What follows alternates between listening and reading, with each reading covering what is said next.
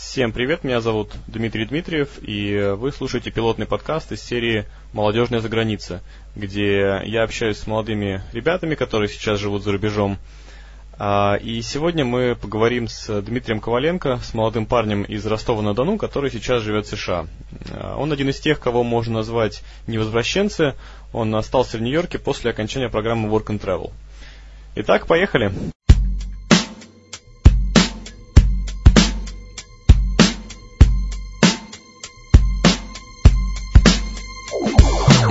Every life story. Every detail, X.com millionaires with shitty jobs in retail. Every ingrown toenail, pile of junk mail, driving Дим, привет. Как там вообще в Нью-Йорке у тебя? Привет. Сейчас мокро. Дождь идет. Дождь. У меня потому что за окном падает снег сейчас. У нас только-только появился снег на самом деле. Слушай, раз решили поговорить про work and travel, то с него хочу и начать. Ты когда был вообще по work and travel? Когда поехал? В каком году? А, окей, первый раз я поехал в 2007. Да. Угу. В 2007, потом я вернулся, доучился до конца и поехал в 2008. И сейчас уже конец 2009, я до сих пор здесь. Как То есть странно. ты остался после 2008, да? Да. Ну слушай, а чего ждал вообще, когда вот ехал первый раз? Чего ждал? Э, в принципе, чего ждал, того и дождался. Я ждал я не ждал заработать денег, знаешь, как многие. Очень многие, кого я знал, у них цель была заработать денег и как бы окупить программу. У меня была цель просто посмотреть, знаешь, путешествия и так далее. А ты где был я, в первый раз? Я так сделал, приехал домой, кто-то приехал с четырьмя тысячами, кто-то с тремя тысячами, я приехал с тысячу долго. Ну, кстати, у меня примерно так же получилось тоже. А где был в первый год? Все там же, все там же. Я как приехал, можно сказать, так и не уезжаю. То же самое, вот буквально и жил прямо рядом. В смысле, в Нью-Йорке? В Нью-Йорке, да, но я-то в Бруклине живу. Не в самом Нью-Йорке. Пусть никто не подумает, что я в Нью-Йорке живу. В смысле, ты имеешь в виду Манхэттен под Нью-Йорком, Манхэттен, да. Так, вот так вот приехал сюда. В принципе, я второй раз приехал, потому что у меня уже появились знакомые здесь. А, а ты вообще, да. когда первый раз ездил, ты думал, что там остаться, типа, или, ну... Я, я как был уверен, что я приеду домой, так и приехал домой. Но mm-hmm. ни капельки не было такой мысли, чтобы я остался. А когда второй раз ехал, ты намеревался уже там остаться или как? Честно говоря, да. Уже с планом ехал, да? Да. Ну, все нормально, все как, как, в принципе, как задумал, так пока идет. Слушай, так то есть ты закончил учебу и поехал, как бы уже будучи, ну, выпустившимся? Да, я буквально, у нас было награждение, раздали диплом, и через, буквально там через два или три дня я уже в самолете был. Расскажи, как тебе первые там дни, не знаю, в Штаты, вот когда ты первый раз приехал? В первые дни меня вообще очень много поразило, не только потому, что это Штаты и так далее, а потому что, честно говоря, за границей, за такой границей, ну, нормальной, хотя бы в mm-hmm. Европе я не был ни разу. Mm-hmm. Был там во всякие Украины и так далее, Uh-huh. А вот как у меня было понятие за границей не был ни разу, и тут прямо в первый раз, и прямо в Штаты, которых я так давно мечтал.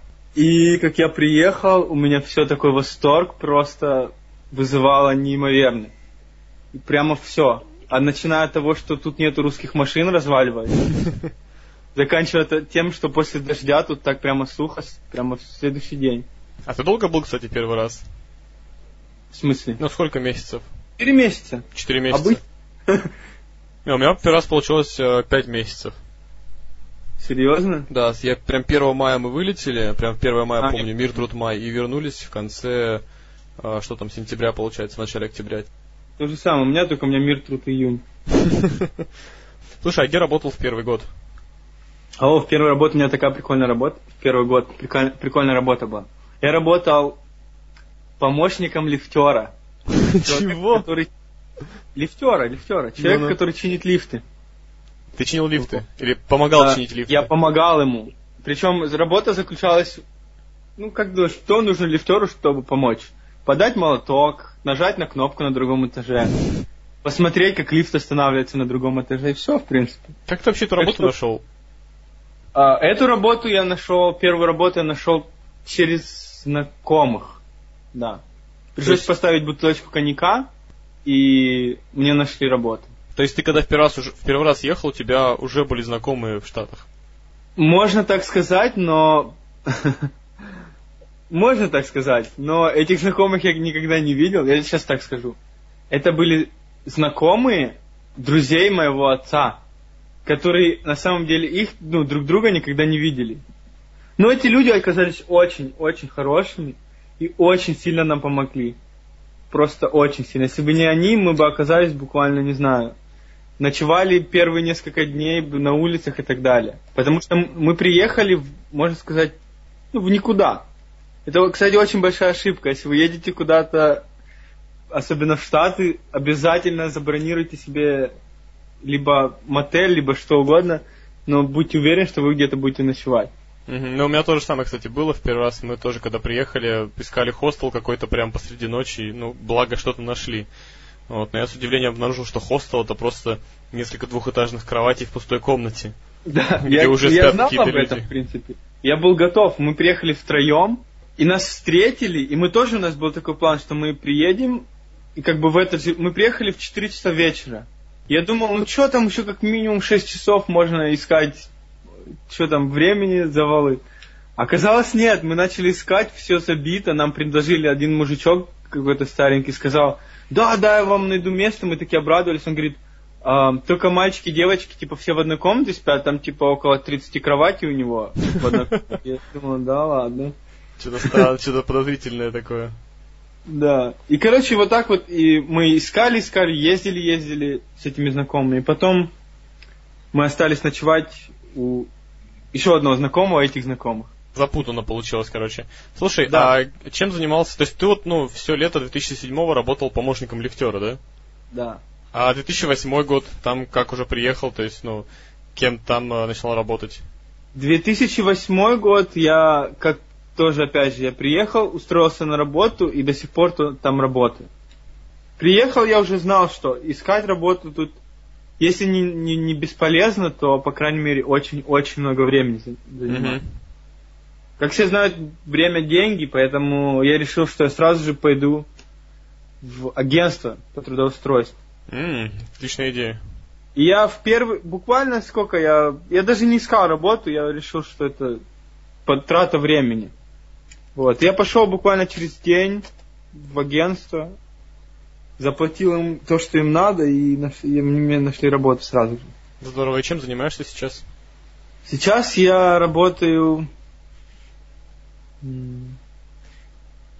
Короче, в фирме, которая продает платья женские вечерние, работаю, я не знаю, как это сказать, компьютер гай.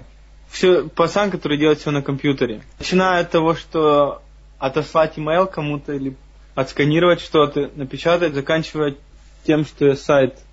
На сайты есть, я их обновляю и вообще а, ну я читал у тебя еще в ЖЖ, ты там ретушью занимался тоже вроде, то есть А, да, ретушью, кстати, это тоже, когда у нас выходят каталоги, ретушь делаю. Не всегда, конечно, но в основном. Ну и как, ты получаешь сейчас больше, чем там в среднем получают те, кто по Work Control приезжает? Um, я не знаю, как в среднем получают. Ты вообще, если ну, не стесняешься, можешь сумму сказать, потому что, я не знаю, все по-разному относятся к таким вопросам, как сколько ты зарабатываешь, поэтому я так Я издалека. скажу так, что я зарабатываю больше немного, ну как больше, больше, чем зарабатывал в первый год. И еще можешь меня поздравить, я вчера у босса наконец-таки попросил повышение. О, поздравляю, как, что он сказал? На самом деле просто не, я боялся, но не потому, что, я не знаю, я сам не знаю, почему я боялся. Приходил домой и думал, блин, что за дурак, что ты боишься? Сам себе говорит. Я не знал, чего боялся, потому что на самом деле положение у меня очень стабильное. Босс меня очень любит, очень много ему денег экономлю и так далее. А просто боялся подойти и поговорить. Ну, вчера поговорил, сказал в понедельник, типа, все скажет. А, все, понятно, типа, подумает. Вроде все хорошо, он был позитивно настроен.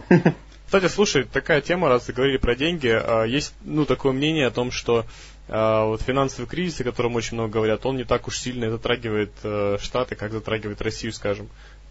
Ну, скажем так, что как затрагивает Россию, я знаю только понаслышке. Потому что когда он кризис начался, я тут был. То есть, вот. кстати, ты а, вообще был в России-то после вот, 2008 года или не был? Нет, пока не был. Так вот, насчет кризиса, вернемся к кризису. Все время, кстати, очень, когда он только начался, очень многие вопросы задавали про это, по этому поводу с той стороны океана. Вообще было заметно, но, по крайней мере, как вот мне именно, мне вообще не было заметно. То есть на мне ни капельки нет, нет, вообще не отразился этот кризис. И на нашей компании, я не знаю почему. Но я слышу, например, нам начали больше людей звонить и искать работу. Просто так звонят люди, говорят, мы типа делаем то-то, то-то, вам не нужен там помощник или еще кто-то. Вот. И вообще было заметно, знаешь, но не сильно. Но опять же, я говорю, как со своего, знаешь, со своего взгляда, и потому что, я не знаю, мне это кажется. Ну, как тебя это, это вообще не коснулось? Это абсолютно субъективное мнение. То есть я не могу ни вообще никак утверждать, что это так и есть. Может, и сильно коснулся. Как пишут, знаешь, как писали, очень многие работы потеряли там и так далее. Ну, как именно лично меня, и либо лично моих знакомых, он не особо коснулся. Кстати, по поводу знакомых, а, такой вопрос, а с кем больше там общаешься сейчас, э, с русскими ребятами или там с американцами? Скажу так, с американцами общаюсь только по работе, uh только на работе. То есть среди вот. друзей не появилось американцев, а почему так? Я бы, знаешь, если бы я этот вопрос спрашивал на месте тебя у кого-то, если на твоем месте, я бы то же самое спросил. Но когда здесь, вообще, во-первых, я живу в русском районе, но это не важно, мне все равно из-за того, что где-то живу, из-за этого не знаком. Ты живешь на Брайтон-Бич, нет? Нет, я живу на Sheepshead Bay, это недалеко. Угу. Кстати, не дай бог жить на Брайтон-Бич, я не хочу. Я, кстати, очень хочу сюда повыше уехать, поближе к Нью-Йорку, потому, я имею в виду, к Сити, к Манхэттену. Ну слушай, Потому... я, как, мы когда жили в Нью-Йорке тоже, вот э, когда я там был два месяца в Нью-Йорке, я прожил, мы жили, ну, кстати, на Манхэттене снимали. Комнату, а? типа, за, 9, за 900 долларов.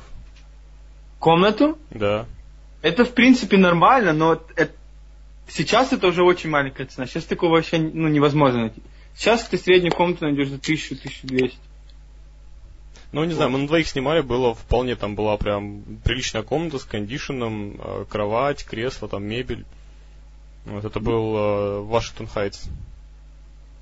А, ну так и говори, Манхэттен. Вашингтон Хайтс это очень далеко. Ну знаешь, поближе Бруклина, я бы так сказал. Там что, черных много было? Там, знаешь, там было больше таких, как это, они из Филиппин, что ли, или типа того. То есть не такие прям черные-черные, ну как бы они, да, черные, но более, более светлые, чем другие, я бы так сказал. Вот. Ну, проблем с ними вообще никаких не было, кстати. Да, на Вашингтон Хайтс, в принципе, такие же цены, да, да. Я просто думал, ты где-то Мидтаун или там. Не-не-не, да. конечно нет. Так-то это, да, было бы здорово, там, какой-нибудь небоскреб с видом на центральный парк. Огромного. Кстати, у меня девушка знакомая здесь живет. Она уже в Бруклине живет, но она недавно жила как раз вот на в Мидтауне на 23-й улице. На Ист, Ист-Сайде, там, в начале где-то. И они платили, по-моему, 1200 за комнату. Вообще нормально. Так, слушай, такой вопрос, ты сейчас про работу говорил тоже, вот ты там считаешь 2008 года, с лета, то есть уже больше года, почти полтора года, да, получается? Скоро два уже. Нет, скоро полтора. Скоро полтора? Ну ты да. уехал типа летом? Я просто приехал в э, начале июля. А, угу, позже. Считается, по- по-моему, конец декабря это будет как раз полтора года. Сейчас еще год. Ну, такой вопрос э, по поводу языка. Как Тебе хватает его там, ты какие-то курсы вообще брал уже на месте, там, которые убирают акцент или еще что-нибудь такое, или просто? Сейчас расскажу. Курсы я не брал никакие. Просто, не знаю, некогда и лень, что ли. Или особо не надо, знаешь, наверное. Потому что, потому что, скажу так, на работе я работаю, где только два или три Три, да, три американца, которые американцы настоящие. Все страны либо из Ирана, либо из Филиппин, кто-то, кто-то из Израиля. Ну, все по-английски говорят. Естественно, у всех, знаешь, акцент свой. Ну, понятно, Чтобы да. не париться, знаешь. Вот. А про язык... Э, первый раз вообще, когда я приехал в 2007 я думал, что я с таким отличным английским приехал, что я всех буду понимать, что я вообще со всеми буду так разговаривать. Легко, легко. Потому что я с первого класса учил английский, с первого класса еще ходил на занятия по английскому языку, типа кружок и так далее. Вот. И, я, и в школе, и в университете у меня был отличником по английскому, лучше всех в классе или в группе, как всегда. И когда приехал сюда, я ничего не понимал, что они говорили. Абсолютно.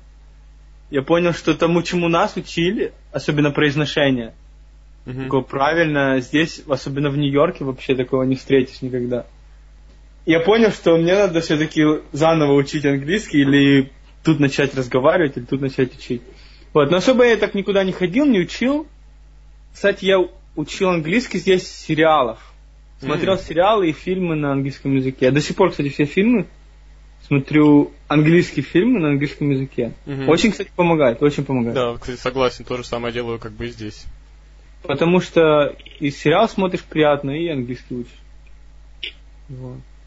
А как у тебя вообще отношения с Россией? Скучаешь ли ты, какая-то тоска там есть или чего не хватает? Вообще я скучаю. Я очень скучаю. Во-первых, я скучаю по своим друзьям, Мгм. по родителям скучаю и по всем родным. И по городу своему скучаю, по Ростову-на-Дону. М. Очень скучаю. по т- Знаешь, а, а, когда я там был, там, когда жил, думал, блин, ну господи, что за город ужасный. Не то, что ужасный, но некоторые прям аспекты просто меня выводили. А сейчас отсюда смотрю прямо так, очень хочется назад, но на месяц или два. Потом вот, но очень хочется. Просто очень-очень хочется. Мне недавно друг спрашивал, типа, как тебе хочется? Вот буквально пару дней назад. Я ему говорю, если бы мне дали Джим, если бы появился и сказал, вот и тебе либо машина, на тебе хорошую новую машину, там за 15-20 тысяч, или тебе на грин-карту или возможность летать домой и обратно без проблем. Я бы сказал, я бы слетал домой и обратно. А вообще, м, вообще к России у меня всегда такое, знаешь, отношение двоякое, скажем так. То, что мне с рождения привили, что это Родина, я абсолютно согласен. Я всей душой болею за Родину, за все проблемы и так далее. Мне очень нравится вообще, я, можно сказать, горжусь, что я русский. Но правительство, политика, вот это все такая грязь у нас, то, что творится. Мне это очень не нравится. А- То, что бюрократия везде, ну, в принципе, бюрократия так везде. Взятки везде берут, это вообще капец. Ничего не сделаешь без взятки, по крайней мере, у нас так было. Короче, вот такие вот негативные стороны есть. Ну вот, в общем, по этим моментам ты не особо скучаешь, я так понимаю. Да, в принципе, наверное, как и все. Да, пожалуйста. Она, А Так, одна из вообще, самых- я очень люблю Россию, очень люблю свой город. Очень люблю все хорошее, что с этим связано. Ну, в принципе, это естественно. Ну, воспоминания представляю прилично. Слушай, а Не очень ты много. говорил, что не можешь сейчас... Ты сейчас не можешь, да, в Россию слетать? Не могу. А ты сейчас как, студент или что у тебя сейчас за статус А, вообще? Сейчас у меня статус, как это сказать, в рассмотрении. Заявку на, на смену моего статуса взяли на рассмотрение, но ответ мне так и не дают. А заявку ты на что подавал? На туристическую? У меня была с J1 я взял туристическую, и Мгм. потом с туристической я взял, то есть хотел на студенческую. И Мгм. вот с конца марта прошлого года я до сих пор в рассмотрении. Ну, знаешь, я, честно говоря, особо торопить это не хочу, потому что пока ты в рассмотрении, ты легально абсолютно. Но если тебе скажут нет, то ты нелегально. Если тебе скажут да, то да, ты легально опять.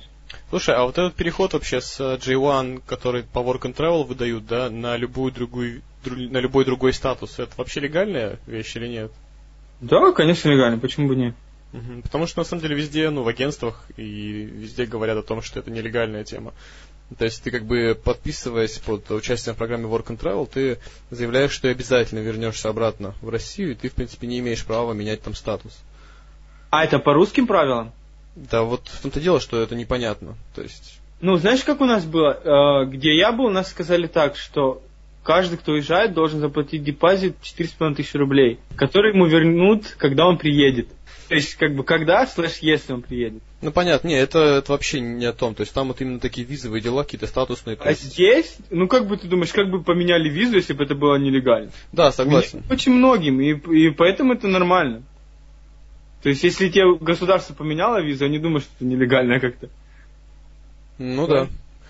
А, слушай, как ты относишься вообще к Work and Travel сейчас? К тем ребятам, которые сейчас только собираются ехать? Я не, абсолютно нормально, очень рад за них. Езжайте очень хорошо, особенно первый, первый год experience, это просто не, вообще незабываемо, абсолютно. Mm-hmm. Неважно, сколько денег ты заработал, неважно вообще, кем ты работал, но первый год это просто незабываемо. Вообще, что, что бы ты вообще какое-нибудь, какое-нибудь послание, что бы ты мог сказать тем, кто собирается ехать? Тем, кто собирается ехать, о, самое главное послание. Е- езжайте, всегда знайте, куда ехать. Потому что если... Во-первых, куда? Во-вторых, я знаю, очень многие берут фейк офер, потому что сложно найти настоящую работу нормально, а по работе нужно работать. И они берут фейк офер, по которому не работают, и сами ищут здесь работу. Очень сложно, не знаю, как в других городах, но в Нью-Йорке очень сложно сейчас работу найти. Езжайте всегда, когда езжаете, берите с собой денег, потому что, как нам сказали в нашем агентстве, 600 долларов вам хватит на первое время только так. Мы очень долго вспоминали эту фразу, потому что этих денег не хватает вообще ни разу. Потому что если вы будете приезжать и снимать квартиру на, на, как бы, на нормальных условиях, как все делают, там надо заплатить первый месяц, плюс еще депозит, то есть тот, что вам вернут в конце, после того, как вы будете уезжать. А если квартиру брать за тысячу, то это надо сразу две тысячи. Если два человека, две тысячи надо платить, плюс на первое время надо еда и так далее, карту метро и так далее. Короче, вот так. Все надо, понятно. Надо просто, надо, не надо думать, что едете, знаете, в сахарную страну или так далее. Ну, в принципе, это нормально. Подготов... Подготовиться надо нормально. Это, ну, кстати, сейчас очень многие начали ехать. Я абсолютно не против этого, ничего не говорю плохого. Все очень хорошо. И сейчас очень многие уже могут рассказать тем, кто не бывал, э, тот, кто побывал, тому, кто еще не бывал, но собирается ехать. Тот, кто вернулся, или тот, кто еще здесь, многие поставались, поэтому знакомые здесь. Так что сейчас, мне кажется, легче чуть-чуть стало ездить. А, ну, слушай, Дим, Спасибо тебе за то, что уделил время, рассказал о своей жизни и так далее. Ну и пообщались тоже вживую. Интересно было. Да, я согласен с Людом.